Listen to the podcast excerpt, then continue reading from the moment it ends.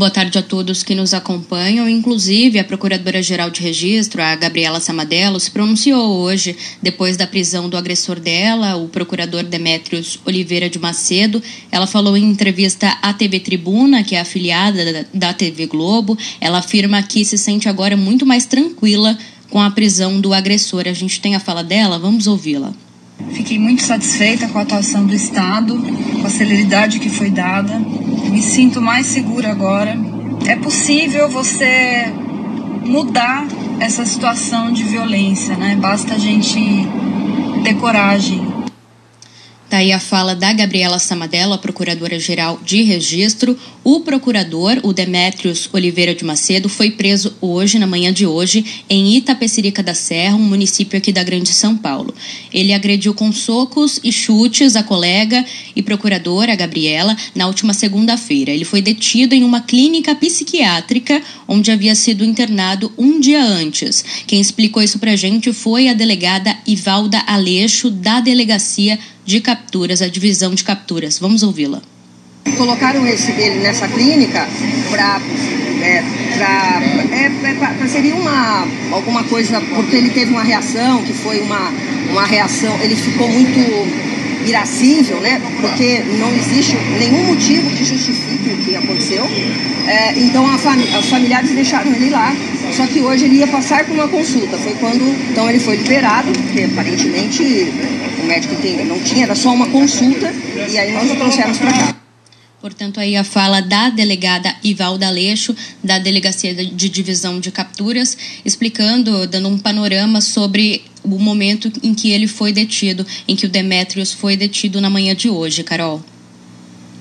Beatriz, teve uma mudança aí no delegado do caso, né? Porque o, o delegado que fez o primeiro registro está sendo muito criticado porque não houve prisão em flagrante, não houve sequer medida protetiva. Exatamente. O primeiro delegado, que era o delegado assistente Fernando Carvalho Gregório, alegou, quando ouviu Demetrios pela primeira vez, que não havia uma situação de flagrante, apesar de existir o vídeo da violência que foi amplamente divulgado nas redes sociais. Então, a, esse, esse, essa investigação mudou de mãos, foi para o delegado geral de registro. Agora ele assume toda essa questão da investigação da, da procuradora. O mandado foi expedido ontem, mandado de prisão, pelo juiz da primeira vara criminal de registro, o Rafael Hernani Neves, que justificou que nenhuma das medidas alternativas à prisão é pertinente neste momento. De acordo com o despacho desse delegado responsável, que representou pela prisão do acusado, o Demetrios vem tendo sérios problemas de relacionamento com mulheres no ambiente de trabalho, sendo que em liberdade ele expõe a perigo a vida delas e, consequentemente, perigo à ordem pública. A gente lembra que, além da prisão, ele foi suspenso por 30 dias e não recebe salário.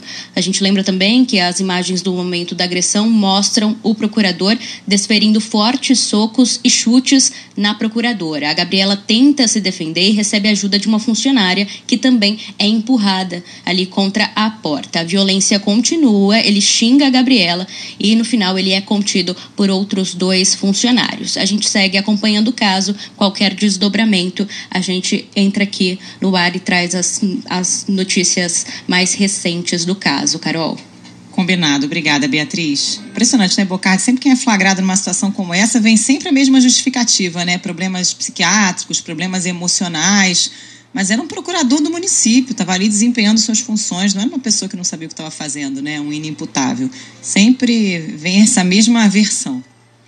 Tudo igual. E, a, e o delegado-geral de polícia daqui de São Paulo disse que o delegado, na altura, é, diz que ele não tinha visto as imagens, que a vítima não estava presente, nem havia testemunhas também na altura, quando ele ouviu o depoimento, quando ele ouviu o próprio procurador fazer a sua confissão.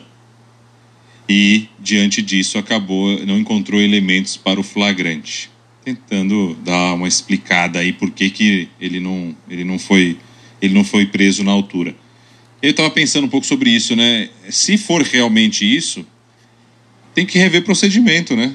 Não é o caso de segurar ele mais um pouco ali, ouve mais. Pô, é um cara, pensa, qual foi? Se eu solto, esse cara está confessando que ele bateu numa pessoa. Que, se eu solto ele, o que, que, vai acontecer? Qual é a chance que eu tenho dele não bater de novo, dele não provocar nada? Ou será que eu tenho a certeza absoluta que nada ele vai fazer? Então, se mude o procedimento. espera mais um pouco, é, pensa mais. Agora não.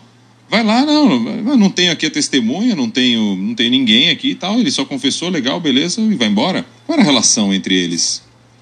Uma cidade pequena de São Paulo, um procurador-geral do município com o delegado de polícia. Qual era a relação? Eu faço essa pergunta porque os nossos repórteres fizeram a pergunta para a procuradora. Tinha alguma relação, além do trabalho, entre vocês dois? A pergunta foi feita a ela, procuradora com o procurador. Qual é a relação que existia entre o delegado e o procurador? sei lá, perguntar não custa nada, né? Não tem nenhum crime na pergunta. Tem que ter a resposta. Ah, mas é passado, né? Ele já está preso, tudo aconteceu. A gente só está falando isso porque pode acontecer de novo. 5 e meia, vamos para o repórter